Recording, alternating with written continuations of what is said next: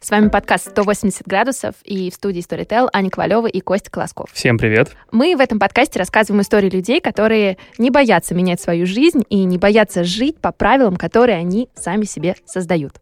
И сегодня у нас, а, как нам кажется, именно такая гостья, Мария Бродецкая, основательница, соосновательница и CEO Лектория Синхронизация. Наш выпуск выходит при поддержке онлайн-сервиса психологической помощи ЮТОК. ЮТОК делает психотерапию доступной, позволяет клиентам общаться с психологом в переписке и формате видео и аудиоконсультаций в удобное время и в любом месте. Как работает ЮТОК? Нужно зайти на сайт, кстати, ссылка на него будет в описании, и заполнить анкету. После этого с вами связывается координатор клинический психолог и помогает с выбором подходящего формата работы. Вам подбирают подходящего специалиста в соответствии с вашим запросом и пожеланиями. Остается только оплатить консультацию и начать работу в удобном для вас формате. Кстати, специально для слушателей нашего подкаста есть приятный бонус. Промокод YT180. Он дает скидку в 30% на первую индивидуальную консультацию с психологом. Все подробности в описании. Я задам самый базовый вопрос. Расскажи, пожалуйста, чем ты сейчас занимаешься, что такое синхронизация, просто такой легкий дайджест для наших слушателей. Вдруг кто-то не знает. Хорошо, главное, чтобы я сейчас не отвечала час на этот вопрос, потому что я могу бесконечно рассказывать, что такое синхронизация, чем мы занимаемся. А, ну что, синхронизация крупнейшей лектории э, в России, наверное, уже какое-то время мы говорили в Москве, но с нашим развитием онлайн и пандемии и всем остальным будет справедливо говорить именно так. А, мы рассказываем людям а, про историю искусства, литературу, физику, кинетику, философию, все, что лежит в рамках гуманитарных э, дисциплин, естественно, научных, и такого некого там образа жизни. По чуть-чуть смотрим там здоровый образ жизни, какие-то такие правильные привычки, навыковые вещи и все, что не связано с работой в любом случае. В общем и целом мы э, создаем и проводим курсы и лекции вот по всем этим а, направлениям. Но когда меня спрашивают, что я делаю, мне нравится отвечать, что мы меняем а, разговоры людей на кухне. У нас вот появилась недавно такая фраза, а, она появилась совершенно неожиданно для меня и для команды, когда я собеседовала одну девушку к нам на работу, и она спросила меня, Маш, ну что вы, что вот, зачем вы все это делаете, какая всего цель? И я вдруг случайно посреди обеда выдала ей, что мы меняем разговор людей на кухне, и теперь это с нами так и осталось, потому что нам хочется верить, что люди, которые соприкасаются с нашим продуктом, они вечером, когда они э, приходят домой с работы, они говорят э, не просто о том, как прошел день, сколько у них было встреч, э, они обсуждают чужой отпуск, они могут поспорить за кавку, или если они смотрят вместе кино, они не просто его, ну, как бы посмотрели, сказали, понравилось, не понравилось, легли спать, а они могут при него там подискутировать, найти какие-то отсылки, поговорить не только про сюжет, но про другие смыслы, которые в кино вкладывал режиссер. И мы искренне верим, что через такие разговоры люди становятся становятся друг другу а, ближе, интереснее, лучше узнают как бы и друг друга, и сами себя. И, в общем, это некая такая большая миссия, которая нас сейчас а, драйвит а, во всем всем проекте. Так, Маш, мы с тобой сейчас э, встречаемся, и ты в статусе главы компании, предпринимателя. Но мы знаем, что так было не всегда, и на самом деле мы тебя именно поэтому позвали, потому что до этого у тебя была достаточно понятная, одобряемая и очень успешная карьера. Можешь рассказать об этом пути до синхронизации, что это было? Я начну, наверное, чуть-чуть совсем издалека. Я из маленького города, из Тамбова, и так получилось, что я приехала учиться в Москву в университет, и у меня первая часть моей жизни, она, знаете, а, из фильма «Москва слезам не верит», наверное, потому что а, мой папа милиционер, мама медсестра, и мне нужно было с первого курса как-то, в общем, выживать, э, работать и так далее. И а, первые года моим все равно основным каким-то драйвером было, ну, как бы вообще стать там независимой, состояться, чтобы все было нормально. И, по сути, это отложил большой отпечаток на мою карьеру, потому что я начала работать на втором курсе, я была продавцом-консультантом в Заре, а, в отделе взыскания задолженности в банке, потому что там все были гибкие графики, я могла как-то учиться и работать. И вот, а, наконец, на третьем курсе я узнала про прекрасную стажировку там большой компании, пришла на нее, это было в рекламе, я училась на маркетолога. Поэтому в этом плане это все было очень логично. И вот после третьего курса началась уже какая-то такая классная карьера, и я, я занималась нестандартными рекламными размещениями. Вот как у вас в подкасте есть спонсоры, то же самое у всех э, телевизионных программ. Э, там идет сериал «Кухня», и почему-то, не знаю, логотип МТС э, на телефоне у одного из главных героев. Вот это все то, что мы и придумывали, и реализовывали. И я супер послед... поступательно росла, то есть вот прям в какой-то момент, когда я уже уходила, я составила резюме, уходила совсем, я вот прям из профессии решила уходить, и у меня было такое, э, ну, супер понятное резюме. То есть я начала а, стажером, каждый год ровненько меня повышали там до это, младшего менеджера, менеджера, старшего менеджера, групп-хеда, ну, то есть вот не придраться, в общем, а, а, очень это все проходило. И долгое время меня это все драйвило, потому что, а, ну, я приезжала на съемки там телевизионных программ, общалась с какими-то звездами, я думала, блин, как классно, я еще это все как-то так придумывала, и м- это было очень интересно какое-то время. А потом это не было какой-то истории, что я утром в один день проснулась и такая, ну все, теперь э, э, я буду думать о высоком. А в какой-то момент э, закрылись э, базовые вещи, там, мне, ну, прям совсем базовые. Я могла снимать квартиру, э, путешествовать, э, покупать себе какие-то вещи и, в общем, как-то уже нормально зарабатывала. И в этот момент я начала думать о том, что открылся второй уровень в игре, знаете. В общем, открылся второй уровень, который сказал, а зачем ты вообще все это делаешь и что там с тобой дальше произойдет. Я начала очень часто задавать себе этот вопрос, как бы он прям начал так депрессивно немножко мучить меня. И если раньше я сидела с большим удовольствием э, до 7 утра, готовила какой-то тендер, э, потом ехала домой, принимала душ и в 9 уже презентовала клиенту и думала, вот это класс. Ну, знаете, это же парадигма э, была мне свойственна от того, что надо очень много работать, и чем ты больше работаешь, тем ты круче. В общем, как какое-то такое было у меня представление об этом. Вот, и в какой-то момент я поняла, что я просыпаюсь утром, и в целом не очень-то мне на работу хочется идти. И это, ну, чувство такое очень неприятное. Я не привыкла к нему. Я начала... А какое да. это чувство? То есть ты помнишь, как ты себя ощущала в этот момент? Ну, как бы мне было не, неинтересно, ну, то есть скучно, не знаю. Я, э, я начала как бы пытаться разобраться в себе, задавать себе какие-то вопросы, и я поняла, что есть несколько моментов. Во-первых, я в целом э, за там 6 лет, которые я была в рекламе, я поняла, как работает рынок, что там происходит, и Конечно, это какое-то обманчивое чувство, но в целом мне показалось, что у меня очень предсказуемо дальше жизнь будет развиваться, и предсказуемо, что я буду делать как бы на следующем уровне. И вот это осознание того, что я знаю, что будет завтра, как бы оно, не знаю, мне 25 э, а, лет, и а я уже как будто бы все поняла, и я такая, здорово, что вообще. А Слушай, ну многим же оно нравится, это чувство. Да. И ты понимаешь, что там через два года я достигну вот этой должности и смогу себе купить, не знаю, платье покруче. Да, но, э, но нет. вот у меня так, э, так не случилось. И случилась еще вторая история, когда вот как раз я начала себе задавать вопросы, зачем я все это делаю. И я не смогла как-то, ну, очень правильно на это ответить. Я начала э, общаться со своими всеми друзьями, с коллегами, спрашивать у них, а зачем, зачем вы это делаете?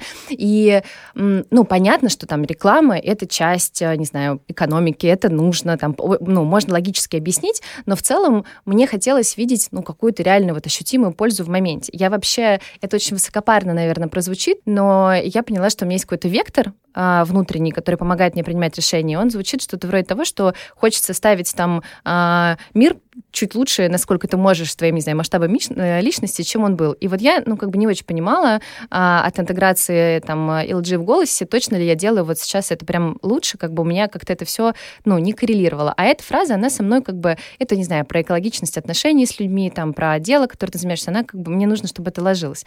И вот я не нашла ответы на эти вопросы. А как ты думаешь, да. а какой вообще ответ тебя бы устроил? Ну, то есть, если бы ты спрашивал людей в рекламе, что-нибудь объяснили, что на самом деле реклама помогает делать мир, мир лучше, тебя бы это остановило, как ты думаешь? Хороший вопрос.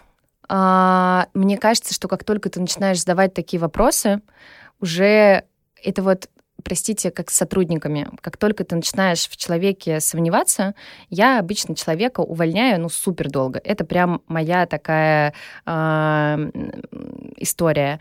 Э, я могу как бы решаться человеку уволить, не знаю, полгода, и мне точно нужно с этим завязывать, но, но пока вот как бы так.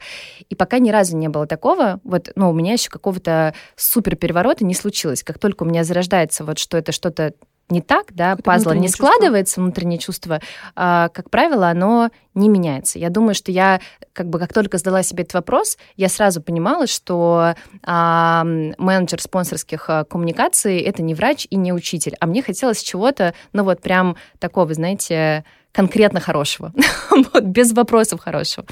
И, ну, наверное, невозможно было найти какой-то такой... Если бы он был, я бы его уже знала. Вряд ли мне бы смогли это так сильно какой-то с другой стороны открыть для меня.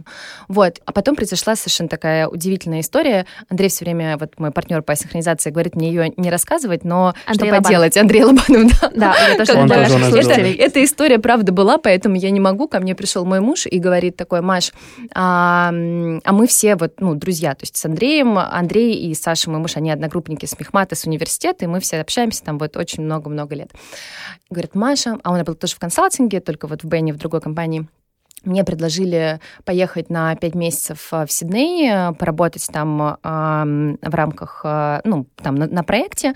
А, Пожалуйста, пожалуйста, можно мы как-нибудь поедем? И он так это робко говорил, потому что для меня всегда карьера была на первом месте, и вот это вот, что я сейчас за милым уеду в Сибирь, пусть даже Сибирь — это Сидней, вообще не свойственное а, мне. И я такая, «О, так вот оно, пожалуйста, конечно, давай уедем в Сидней. И я уволилась, и мы уехали. И это было очень круто, потому что у меня никогда в жизни не было периода, чтобы я не работала. Я начала как бы на втором курсе, и а, когда я даже... Я меняла всего две компании, и когда я уходила из одной в другую, я в пятницу а, закончила, в понедельник вышла. И, в общем, времени для мыслей у тебя не остается. Мне все равно нужно было придумать себе какую-то продуктивную историю, поэтому я такая, окей, э, не нравится в рекламе, вот Саша в консалтинге, здорово, я вообще пойду теперь в консалтинг, здорово, что мы на пять месяцев улетаем, потому что я буду пять месяцев готовиться, там, ну, целый там большой такой отборный период. Вот, а у меня был совершенно а, бешеный ритм в Сиднее, мне кажется, я уставала больше, чем Саша, он понял, что дело не в работе и не вместе, потому что я расписала себе а, день с 8 утра до 11 вечера, у меня были какие-то курсы английского, йоги, а, школы, путешествия, я была нашим таким еще секретарем по поездкам и всем остальным. В общем, и пять месяцев я так вот думала, а что я хочу с жизнью делать, и не придумала. И это было самое, ну, как бы неприятное во всей этой истории, потому что я думала, что я сейчас точно за пять месяцев все пойму, приеду и буду знать, куда мне нужно устраиваться на работу. Мне просто наоборот, у меня поселилось какое-то такое немножко страшное чувство даже пустоты, потому что, ну вот у меня была карьера, все было здорово, я не хочу обратно, и я не понимаю, куда я хочу. А можно я задам вопрос? Да. А, Я хочу к этому вернуться, но вот сейчас это прозвучало как очень легкое решение а, уволиться, уехать в Сидней, как бы все как должно быть. Э, Я однажды уходила с работы, которую я очень долго хотела, и это достаточно сложное решение, особенно с учетом того, когда ты, ну, ты в хорошем смысле звучишь как такая отличница, которая О, да. а, видимо, хорошо училась в школе, поступила в Москву, а, и в этом смысле у тебя понятная, прогнозируемая карьера, хорошая, и тут нужно вроде бы уйти, а ты даже не знаешь, куда ты хочешь. Вот можешь о, о моменте принятия решения рассказать, насколько тебе это было сложно или наоборот легко? Вот это было прям легко, как и звучит. А, Было сложно исключительно в моменте всех моих а, переговоров с коллегами, чтобы я никого не подвела. И в этом плане, ну, лучше спросить, наверное, коллег, но я постаралась максимум всего закрыть. Саша уезжал в Сидней на месяц раньше меня, потому что я еще оставалась, все доделывала. А, но если бы такая возможность представилась, например, на пять месяцев раньше, я бы сказала нет. А, было легко, потому что вот эти как раз полгода а, я постоянно думала, ну, как бы о том, что я, не знаю, не хочу на работу. В общем, о том, что это все меня, ну, не мотивирует. О том, что я, ну, знаете, тоже банальная какая-то штука. Я думаю, ну вот, мне будет 80, что я расскажу детям, что я сделала вот такую а, классную интеграцию. Я такая, о нет!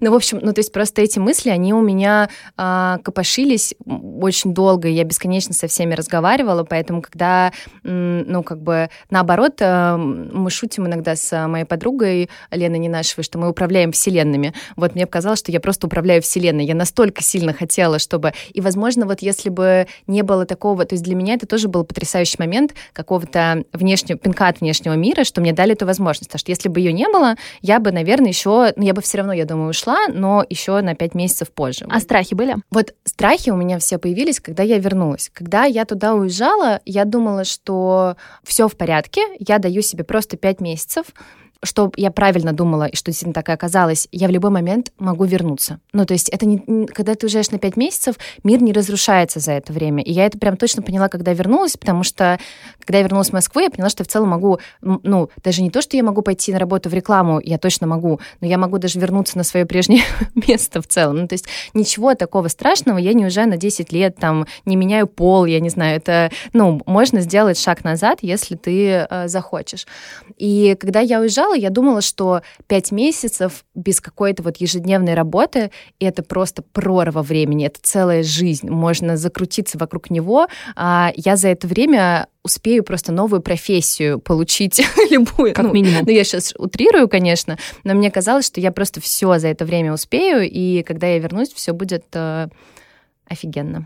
А как было? Ну, по-своему было классно, просто не так. Как бы в жизни всегда как, как, как-то случается, но не, не ровно так, как ты планировал. Потому что, во-первых, э, у меня, э, я, ну, как бы во-первых, я поняла за эти пять месяцев, что с консалтингом плохая идея, я не хочу туда. Я начала читать все эти книжки, готовиться решать кейсы, поняла, что я меняю шил на мыл в каком-то смысле, просто, ну, не знаю, мне казалось, что там немножко будет поинтереснее, какие-то, может быть, другие проекты, больше возможностей, но в целом не отвечает на мой главный запрос, как бы э, я не хочу.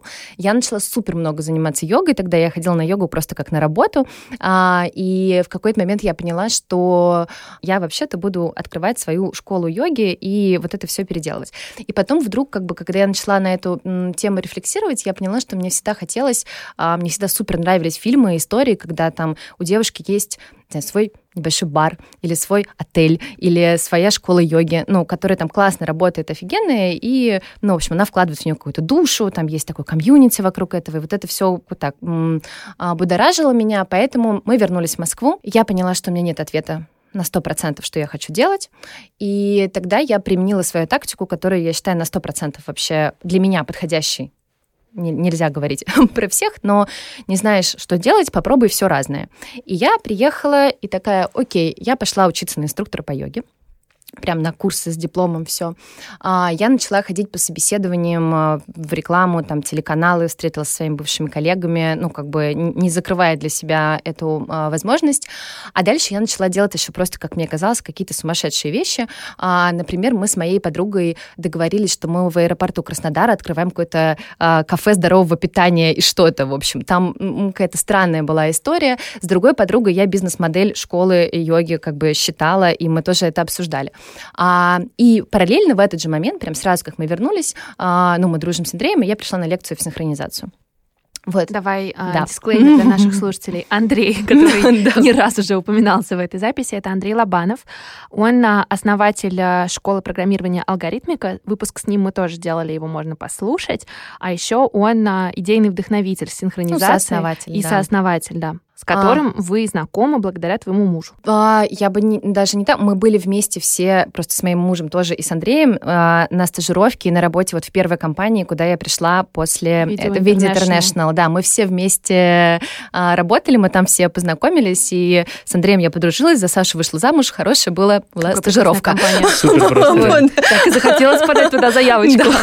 Ну, в общем, а, вот а, Лена, не наш ваш знакомый режиссер, тоже, тоже с этой стажировке, и мы так подружились все. В общем, она моя Ох подруга вот все эти 10 лет. У нас был какой-то такой, ну, невероятная химия на этой программе. Это было очень круто. Да, в общем, мы общались, ну, все эти года дружили с Андреем. А, и, ну, я так как-то наблюдала со стороны, пока я была еще в Австралии, что-то там он бегал с какими-то этими лекциями, Андрей так такой вдохновленный, а что-то у меня спрашивал, кого-то там попросил, просил ему находить каких-то там копирайтеров, еще что-то.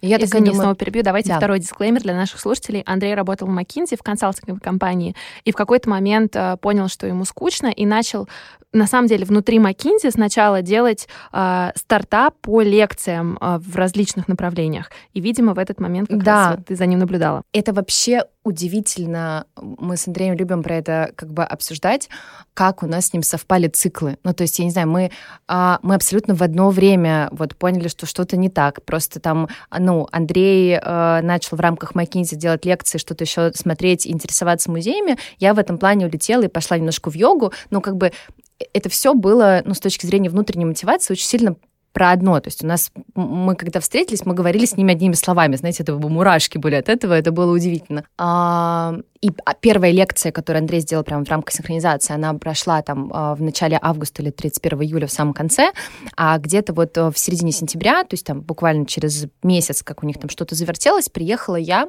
и тоже пришла вот просто на одно из мероприятий и поняла, что это так интересно. Ну, то есть я вообще абсолютно в другом мире была всегда. Я не интересовалась искусством. Я работала, ну, там как-то чуть-чуть, да, но я работала в рекламе. Я ходила в музеи скорее там для галочки, потому что все ходят в музеи, я тоже пойду. Ну, в общем, у меня какой-то такой...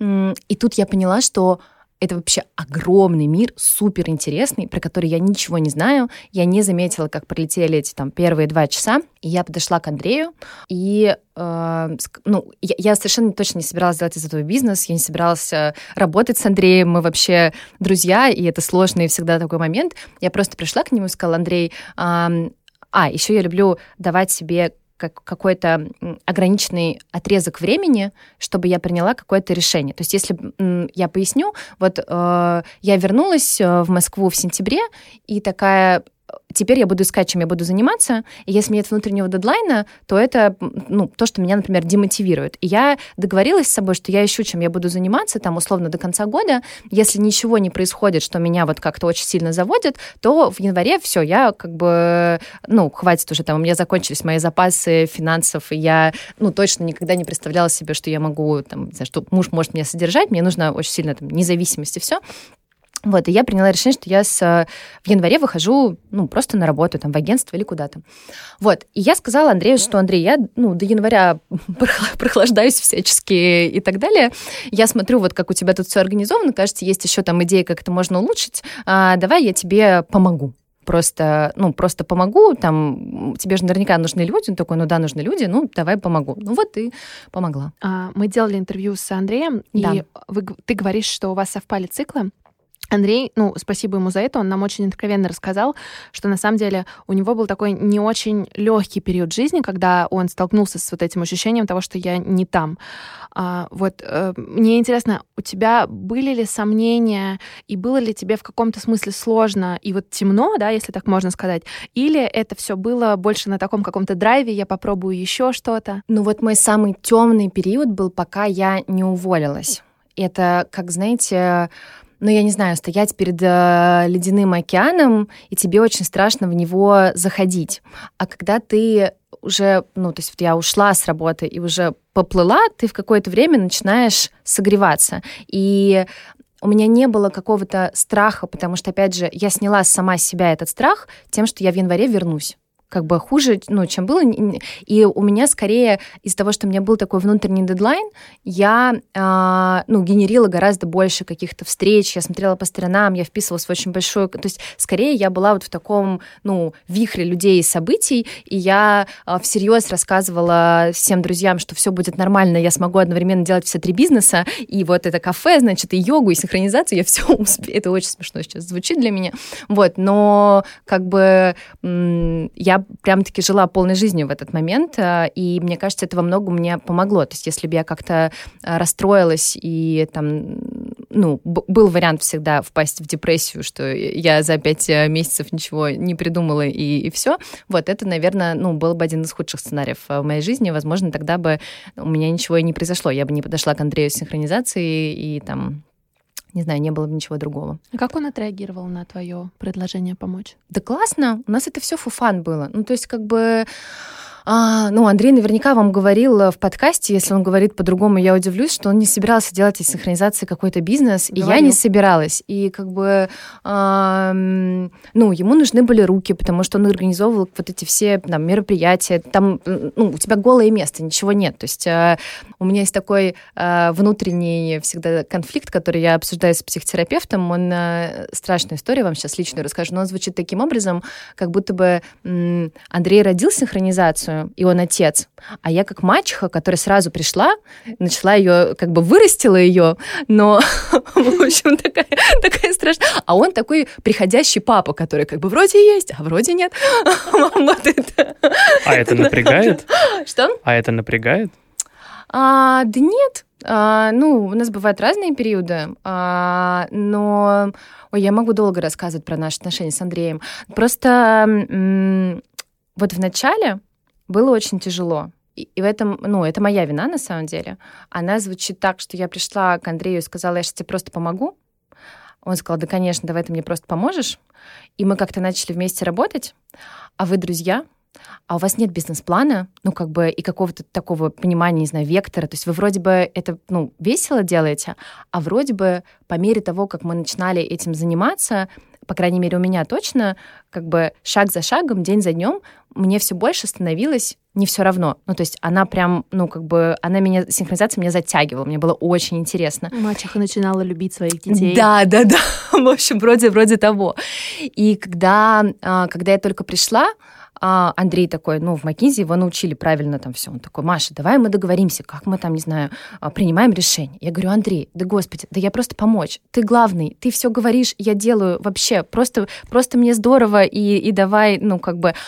И тут проходит месяц, и я такой, кажется, я не согласна с этим решением. И, ну, вот этот период, ну, это было очень сложно, потому что мы очень, ну, долго спорили, а я вообще милая, я никогда не знала, что я могу так ругаться. И у нас с Андреем, ну, то есть прям я плакала, как бы я вообще ни разу в жизни не плакала на работе. Ну, то есть, ну, это, это прям, ну, целая такая была буря, которая потрясающе разрешилась в том плане, что Андрей сейчас, ну, после мужа мой, наверное, самый близкий человек а, вообще в жизни. Я его люблю, это мой лучший друг.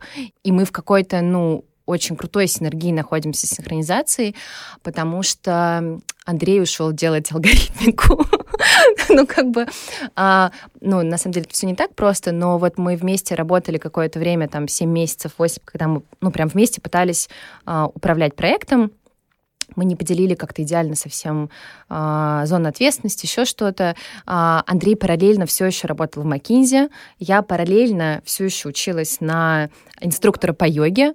Э, половину дня, и, и это все, ну, это было в каком-то таком ужасе сумбура, потому что никто из нас не уделяет этому сто процентов своего времени, при этом там, ну, где-то не, как бы тяжело было. И потом, ну, как бы небо расчистилось, потому что ну, проект по чуть-чуть развивался, ну так, как бы э, не то чтобы очень там быстро и здорово, потому что, опять же, мы не выделяли 100% времени на него.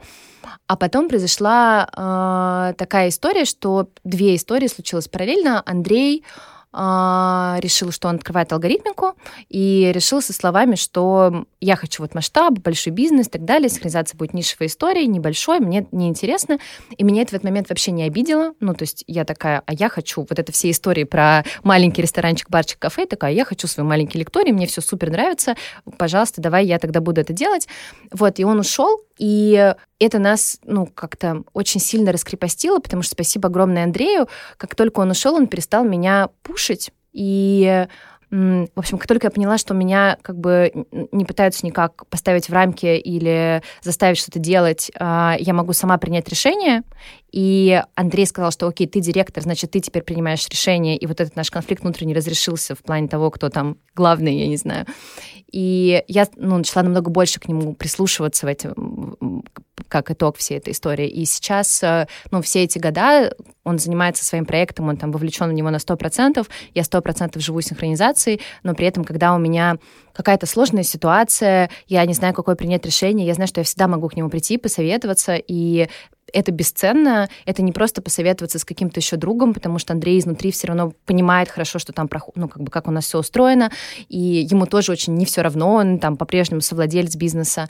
И для меня Андрей тот человек, когда, который снимает огромное количество моих страхов, потому что я очень такой рефлексирующий, сомневающийся с синдромом самозванца персонаж, и Андрей тот человек, который, ну, самое большое, что он делает, он дает мне э, веру в себя, вот, и это круто очень. А не было страшно, когда, получается, Андрей заявляет, что он хочет развивать алгоритмику, и вся ответственность, все сто процентов теперь ложатся на тебя? Или, наоборот, это было облегчение скорее? Это было облегчение скорее большое, вот, и я в целом не боюсь ответственности, никак, ну, как бы у меня такого нет, и и там параллельно произошла еще другая история. Я узнала, что у меня а, это все в одно вот прям время случилось весной в 2016 году я узнала, что у меня папа болеет раком, И если все это время я могла заниматься синхронизацией, совсем как бы так чуть-чуть зарабатывать, но, в общем, как-то, я поняла, что, ну, окей, теперь мне нужно начать зарабатывать деньги, и, в общем. И, э, ну, и, и для меня это тоже было такое очень большое распутье. Вот прямо сейчас мне нужны деньги, Андрей уходит, в синхронизации денег нет, э, и нужно как бы как-то определиться. Я сделала все то же самое. Я сказала, ну, в этот момент я, бы, я уже была страшно влюблена в проект. Ну, то есть там, там прям такая... Мне очень нравилось. И я подумала, хорошо, я разрешаю себе до декабря 16 теперь года. я поставила себе новый, новый этап. И что синхронизация должна начать приносить прибыль. И должно все выровняться. Сейчас как бы уходит Андрей, я свободна. Вот. Либо это выравнивается, либо нет. И я снова ухожу в рекламу и возвращаюсь в свой другой мир. А команда уже была у проекта? Как бы она была, она была в самом, ну, ну то есть а, много людей, которые сейчас, условно говоря, в топ-менеджменте проекта, а, на которых очень много там всего держится, я набрала, уже приняв вот это решение, позже они пришли в основном все, а, ну вот прям ключевые в январе-декабре 17 даже года. Невозможно собирать команду, пока ты сам тоже в каком-то раздрае и не можешь понять, что ты от этого проекта хочешь. И как бы а, люди пришли, когда вот я себе сказала, что до конца 16 года нужно понять вообще, есть ли здесь бизнес, потому что было непонятно. Оказалось, что бизнес есть, у нас получилось уже там в августе, в сентябре выйти в прибыль и э, выйти на какой-то такой хороший, стабильный трек. И с июня по ну, там, сентябрь, а, мы с Олей начали выстраивать программу, делать большой набор лекторов и как-то уже системно сильно ко всему подходить. Андрей тоже был, нам всем помогал. Мне все время немножко страшно так прозвучит. Андрей ушел, все стало хорошо. это было не так, он тоже был, был всегда с нами. Вот, а, в общем, мы это все отстраивали, мы отсмотрели за три месяца, мне кажется, там 365 лекторов, у нас была какая-то такая цифра, у меня в какой-то момент так уже шарики за ролики начали заезжать, и вот осенью мы выкатили классную программу. Многие курсы, которые мы тогда сделали, до сих пор идут в синхронизации, до сих пор хиты. То есть вот то, что там родилось вот прям на старте-старте, оно живет классно. А синдром самозванца в чем? Все, что мы делаем, мы делаем первый раз в жизни мне каждый раз нужно самой себе доказать, что сначала мне нужно было доказать, что вот Андрей ушел, и я вообще могу э, что-то сделать. Потом мне нужно было доказать, что я понимаю, как управлять командой из 10 человек. Сейчас там синхронизация 50 человек, 70 лекторов, 20 еще там волонтеров. И мне нужно быть уверенной в себе, что я правильно сейчас отстроила все бизнес-процессы, что я правильно и принимаю решения с тем, куда мы там дальше идем в плане стратегии всего. И синхронизация не копирует никакой существующий в мире бизнес в том плане, что ну, очень сложно посмотреть на какой-то аналог там в Америке такая, ага, они вот в этом году сделали вот так, значит, мы тоже так, мы, мы не знаем. И для меня не является доказательством тем, что я могу хорошо управлять бизнесом на там, 20 человек, что я же смогу хорошо управлять бизнесом на 300 человек, ну, например, когда он каким-то таким будет. И эм, это порождает очень много вот таких э, каких-то внутренних переживаний, и как раз это то, про что вот Ода была Андрею, в том плане, что он мне все время говорит, да нет, ты можешь, все нормально. мне, ну, мне важно это слышать, потому что я волнуюсь из-за этого. Но, опять же, вот Андрей недавно сказал, что это моя суперсила, что я все время в себе сомневаюсь, потому что это то, что а, помогает мне быстро развиваться. А вот вопрос: а есть какая-то формула? принятия ну, вообще действий при таких, при таких мыслях. Я к тому, что ведь многие могут рефлексировать и ничего не делать при этом, и поэтому как бы, ну, компания не будет развиваться. А ты, по сути, об этом думаешь, но все равно что-то тебя толкает вперед. Какой-то, наверное, идеальной формулы нет, Um, у меня есть два приема, которые я с собой... Ну, во-первых, я в психотерапии, это важно. А во-вторых, э, лично я... Ну, два есть приема. Прием номер один — это день без людей, а, когда я не выхожу из квартиры и лежу под одеялом и смотрю сериалы. И если я думаю, вообще, вот весь день я могу сезон посмотреть, э, лежа, заказываю вредную еду себе и делаю все неблагочестивое. И а, это как бы некое такое ненасилие над собой. Ну, то есть, если мне сейчас, вот я понимаю, что у меня кризис, я там слишком сильно нервничаю из-за чего-то, мне иногда нужно ситуацию просто отпустить, и, и мне нужно даже вот ничего не делать. То есть если я а, поеду сейчас на какие-то приключения, в путешествия, составлю себе весь день с 10 встречами, это, ну, вот некую такую тревожность не снимет. А если я прям замолчу, я прошу никого ко мне не подходить, я не отвечаю в день на соцсети, не захожу туда, а, не смотрю наши продажи, а, вообще ничего. Я как будто бы так набираюсь энергии, я просыпаюсь на следующий день и вижу вообще все в других э, красках, и меня отпускает. А, и вторая история — это э, составить супер конкретный список дел. Ну, во-первых, во-первых, можно всегда прописать на листочке, что тебя волнует, где тебе кажется, что ты плохая. Как только ты это вербализируешь, это все уже не так страшно кажется, ты понимаешь, что как только ты выпускаешь свои мысли на бумагу, они ты, ты понимаешь, что ты вокруг одного и того же все время ходишь, во-первых. Во-вторых, э, это вообще не выглядит уже так страшно. Если это не помогает, да, то просто конкретный список дел, э, не знаю, а, мне еще жалко, мне, мне нельзя как бы ныть, потому что синхронизация растет быстрее моих даже от нее ожиданий. И объяснить себе, что я плохой предприниматель, когда у нас все хорошо, само по себе тоже уже, ну, в общем, снимает какие-то такие внутренние барьеры. Знаешь, какой вопрос? А, у меня он даже, мне кажется, личный. Почему? Потому что в свое время я работала в IT, и у меня был, и на самом деле сейчас есть лекторий а, театральный, mm-hmm. и у нас были очень даже успешные лекции, паблик-токи, на них приходил куча народа, это все было вокруг театра, и это история, которая шла, но я лично в этом бизнесе не видела. Mm-hmm. И как-то мне все говорили, а почему ты не сделаешь это своей работой? И я так говорю, ребят, ну слушайте, ну это как бы для души, это для, для народа, для там детей, там для... Ну, короче, вот а, мне интересно, что тебе помогло увидеть в этом бизнес, и, может быть, это вот эта вот ответственность, да, там, что тебе нужно зарабатывать деньги, и я сделаю это, где я сейчас, или что-то другое? Ну, не последнее, потому что зарабатывать деньги было проще где угодно, но не на старте лектория. Ну, во-первых, я к этому времени синхронизации уже было, ну, там, какое-то время. То есть это там был май, я пришла там в сентябре, в октябре, и там, ну, я занималась.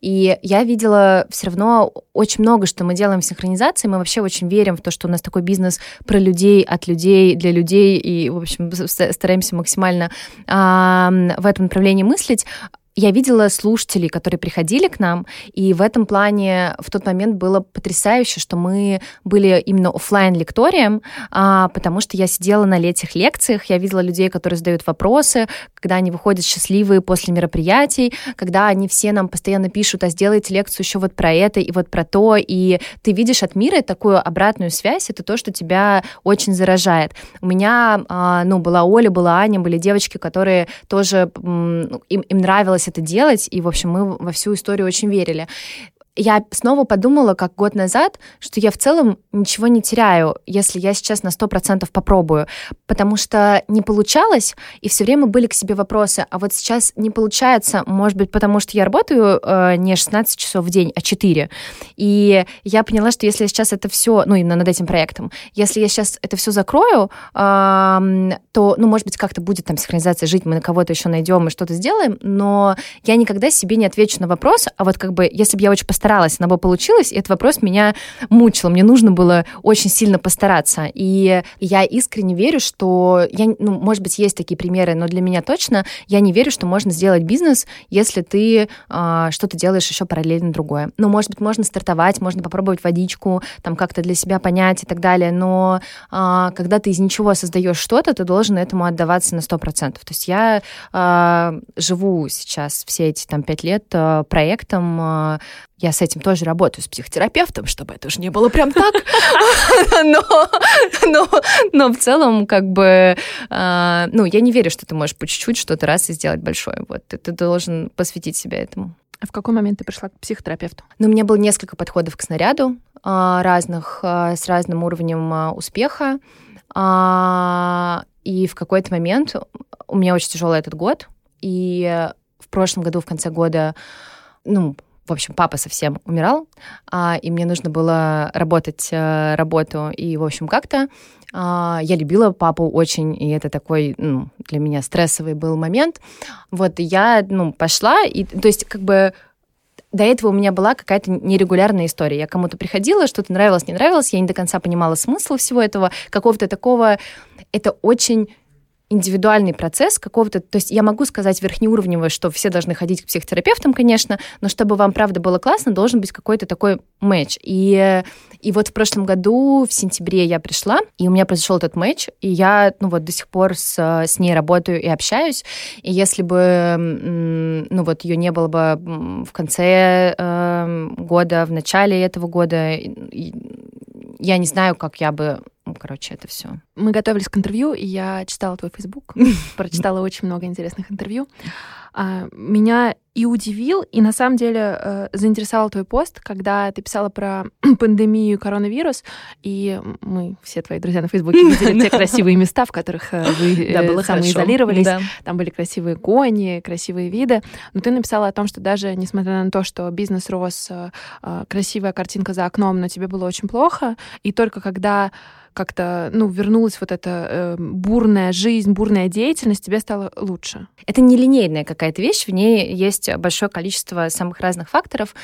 А, ну, в общем, нужно, наверное, рассказать немножко про год тогда, коротко. А, коротко, в начале года, в феврале, у меня умерла моя бабушка, которая меня прям супер вырастила, и а, очень близкая мне была, сразу следом за ней папа я поняла, что как-то нехорошо. Мне прописали какие-то всякие уже даже посерьезнее таблетки, но я инвестировала в алкоголь.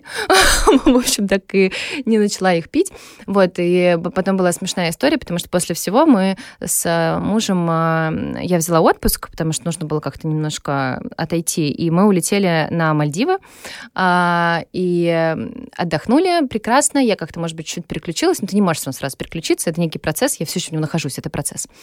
И э, мы летим в самолете, и я говорю Саше, я говорю, Саш, сейчас будет просто лучший год в моей жизни, потому что я верю а, абстрактно, что если тебе так долго было нехорошо, то потом Вселенная, она все видит, и сейчас случится что-то классное, невероятное. И лечу я в самолете 10 марта. И все это время я думала, что, ну, ну есть какая-то пандемия, но ты вот, ну, мне было не до нее, потому что сначала у меня были проблемы в семье, потом у меня был отпуск, я как-то даже вообще не... Я прихожу в офис, а, там, 11 марта, и мне команда говорит, Маш, там пандемия, Яндекс на удаленку ушел, что мы делаем, у нас офлайновые лекции. Я такая, да ничего, сейчас все пройдет. Я же думаю, что как бы у меня год лучший, не может быть никакой пандемии, сейчас все закончится. Вот, и все закончилось буквально через два дня, когда вышел указ Собянина, и мы за один день снесли 200 мероприятий, а, ну, то есть у тебя 200 проданных событий, как бы, и, и все. В общем, потом мы уехали в лес, мы все разрулили, все было супер, у нас был к этому моменту уже онлайн, он очень вырос, то есть с точки зрения там проекта, но ты все равно, ну, в диком таком стрессе втором, потому что это все равно сложно, тебе нужно перестроить там все процессы и все. И мы уехали жить в лес. И, и тогда я все-таки поняла, что, наверное, лучший год, потому что у меня было такое идеальное время какой-то тишины, когда я, оно мне было очень нужно. Я все равно работала, еще что-то, но я могла взять и там два часа ходить, пойти гулять по лесу, и это какое-то такое время, когда я могла, ну, пережить все то, что случилось, как бы не, не закрыть это новой суетой, а погрузиться, наоборот, прожить там горе и выйти более здоровым человеком из этой всей истории. Вот, то есть в этом плане не было никаких вопросов, все было здорово. А, проблемы начались летом, потому что um, мы летом постоянно переезжали, мы включили какой-то такой режим, что пока мы работаем удаленно, нужно везде побывать. Нам нужно вот отсюда удаленно поработать, вот здесь что-то поделать. И ты все время какой-то у тебя нейронка в стрессе, потому что ты каждый раз в новой квартире, тебе нужно понять, где, как работает интернет, ну, а при этом ты все равно работаешь, у тебя идет проект, ты не в отпуске, и это все в какой-то такой страшной, сложной суете. И я не видела команду, а я очень заряжаюсь от команды. И, а я, ну, как бы, и, может быть, весной это мне было и нормально без команды, но, но потом как-то это все ну, уже подкопилось, скопилось, я не видела ребят полгода, у нас выходят новые люди, а, процессно очень тяжело, ты как-то все, со всеми в зуме разговариваешь. Ну, в общем, просто я, я достигла какого-то такого прям дна, а потом мы берем еще, уезжаем на Алтай, и это не лучший вариант отпуска, когда ты устал от переездов, потому что на Алтае ты переезжаешь каждый день. У нас конный поход с палатками, и ты как бы собрал вещи, разобрал вещи, собрал палатку, поставил, и ты все время вот в этой такой же суете, и у тебя, ну, не знаю, в общем, э, как-то было мне а, нехорошо.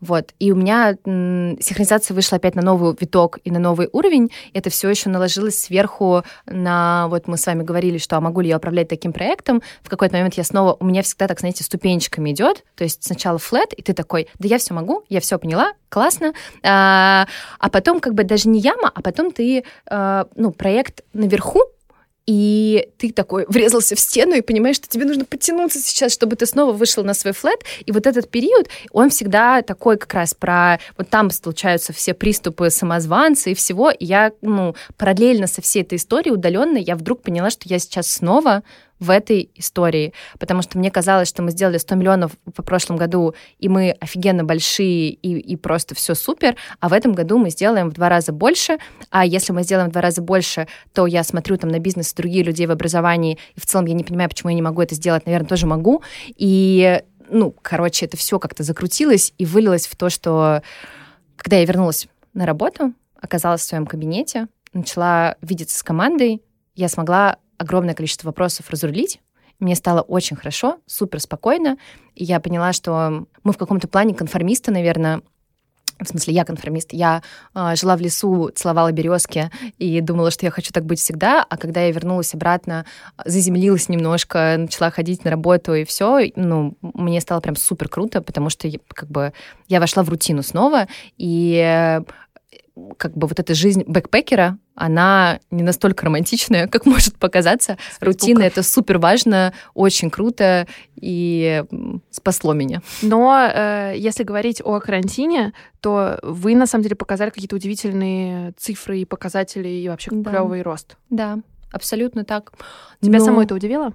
Безусловно, удивил помимо всего, что сделали мы, а, у всех образовательных проектов в целом произошел, ну, вот такой бум, потому что э, люди сели дома, там сейчас это уже там более-менее понятно, как это работает, и э, у нас к нам пришло, ну, очень много людей, вообще просто невероятно. Апрель был какой-то запредельный месяц, но это потребовало очень большой самоотверженности от команды, потому что а, супер быстро мы ну, все перестроили. Мы первый раз в жизни ушли на удаленную работу. Я супер адепт того, что все должны быть в офисе, дружиться, про неформальные связи и все такое. И мы живем прям такой семьей, семьей в синхронизации. Для меня тоже большой вызов того, как мы сейчас вырастем, вырастем еще, а, чтобы вот это не потерялось, потому что все ребята постарше, постарше в плане бизнесов побольше, так хмыкают и говорят, ну, типа, это вы пока просто маленькие, такая, мы не маленькие.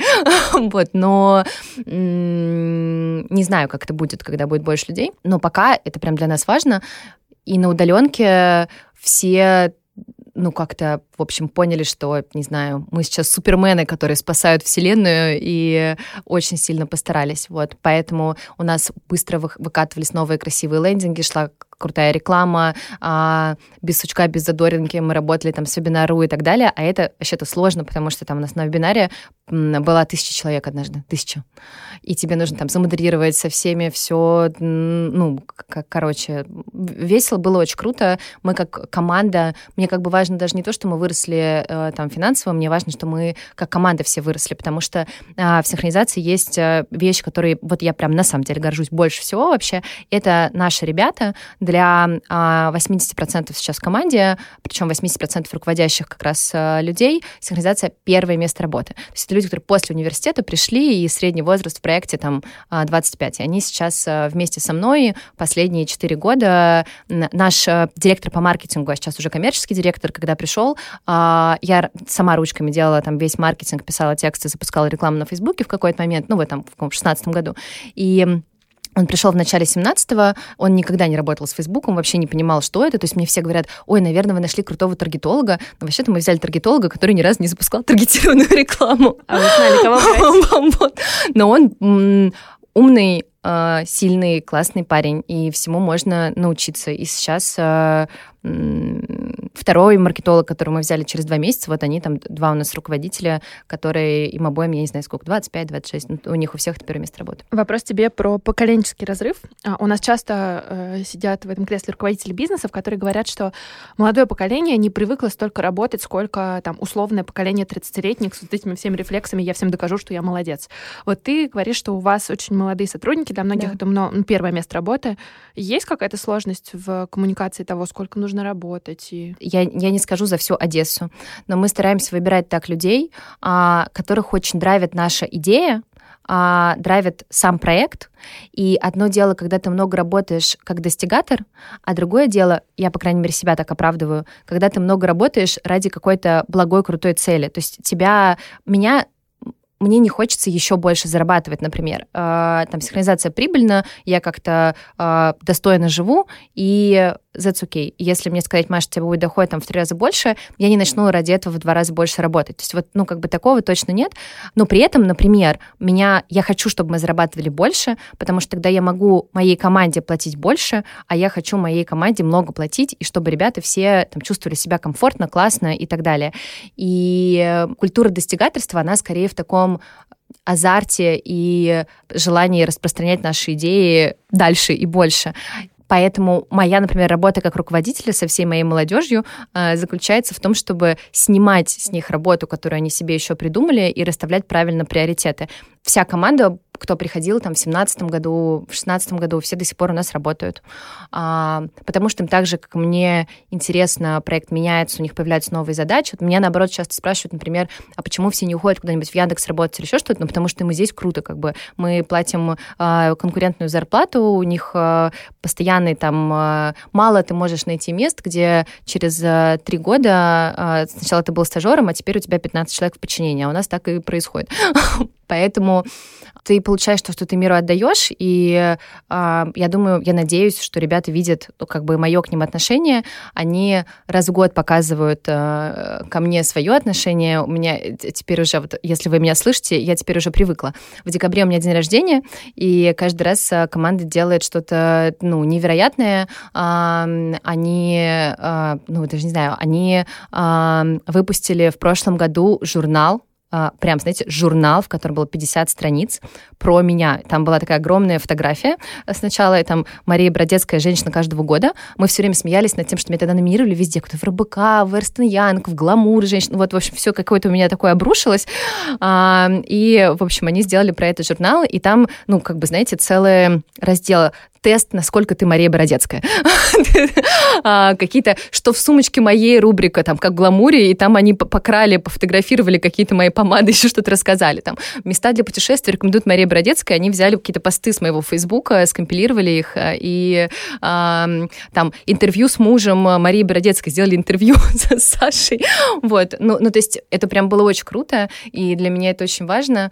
Вот. Я в этом плане, конечно, избалованная. И еще вопросик возник.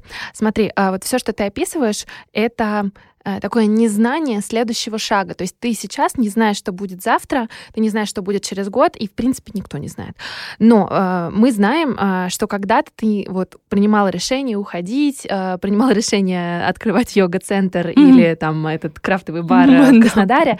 Вот если бы ты вернулась э, сейчас в тот момент и уже знала, э, что ты потом вот будешь делать вот это, может быть, какой-то ты совет себе бы дала? Наверное, вот какая-то есть вещь, которая, опять же, на сегодняшний день справедлива для меня.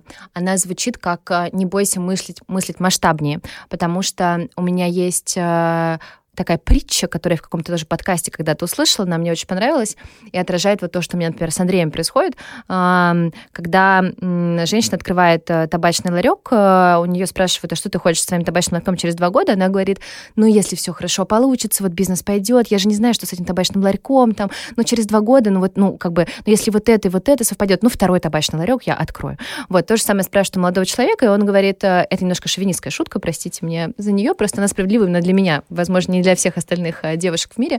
Вот, там, ну, такая, такая, такая же абсолютно ситуация. А, спрашивают у мужчины, и мужчина говорит, ну, ну через, через два года у меня будет вся табачная промышленность просто а, страны, я построю все заводы, пароходы и так далее. И вот то, что а, получается в синхронизации, это такая некая синергия а, того, что время от времени пробегает Андрей, и такой, завод и пароход. Я такая, да нет.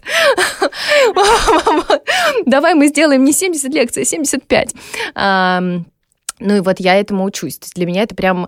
Я заставляю себя сейчас как коммитмент вам говорить, что мы будем большой международный проект, потому что мне нужно себя к этой мысли приучить. Вот. Это то, как бы, с чем я работаю и борюсь на протяжении всех вот этих лет. Когда мы растем, я не знаю, могли бы мы расти еще быстрее, если бы я была, ну, прям еще смелее. А муж поддерживает тебя как предпринимателя? Да, но мы шутим с ним, что мы живем как два холостяка, потому что Саша работает в консалтинге, работает очень много, вот, у нас пустой холодильник, э, в общем, э, но э, нам обоим интересно на наших работах, и мы этим всем горим, ему нравится работать в консалтинге, как бы нужно, чтобы вам было интересно в жизни и будет интересно друг с другом, поэтому это ну, не мешает никак, это нам только сплочает и как-то помогает. Единственная, конечно, а, задачка для нас, мы думаем в какой-то момент, что все-таки нужно воспроизвести каких-то детей, вот, и как-то мы придумываем, как мы будем это все менеджерить э, с нашими работами. Ну, как-то будем, наверное. Ты предприниматель? И есть такое поверье на Руси, что чтобы быть успешным предпринимателем, нужно быть серийным предпринимателем, типа много всего попробовать, знаешь, там в детстве начать продавать мороженое, потом э, запчасти, ну, короче, много всего сделать, прежде чем построить что-то успешное. Синхронизация, по сути, это твой первый бизнес, угу. который, в общем-то, и бизнес который я не, не, не собираюсь никуда девать и открывать другой. Не знаю, мне кажется, это очень сильно зависит от психотипа людей, и я думаю, что нет какого-то идеального правила. Потому что у меня есть друг, который пробует как раз разные бизнесы, и он говорит, что ну вот ему в какой-то момент, когда все стоит на рельсы, становится скучно.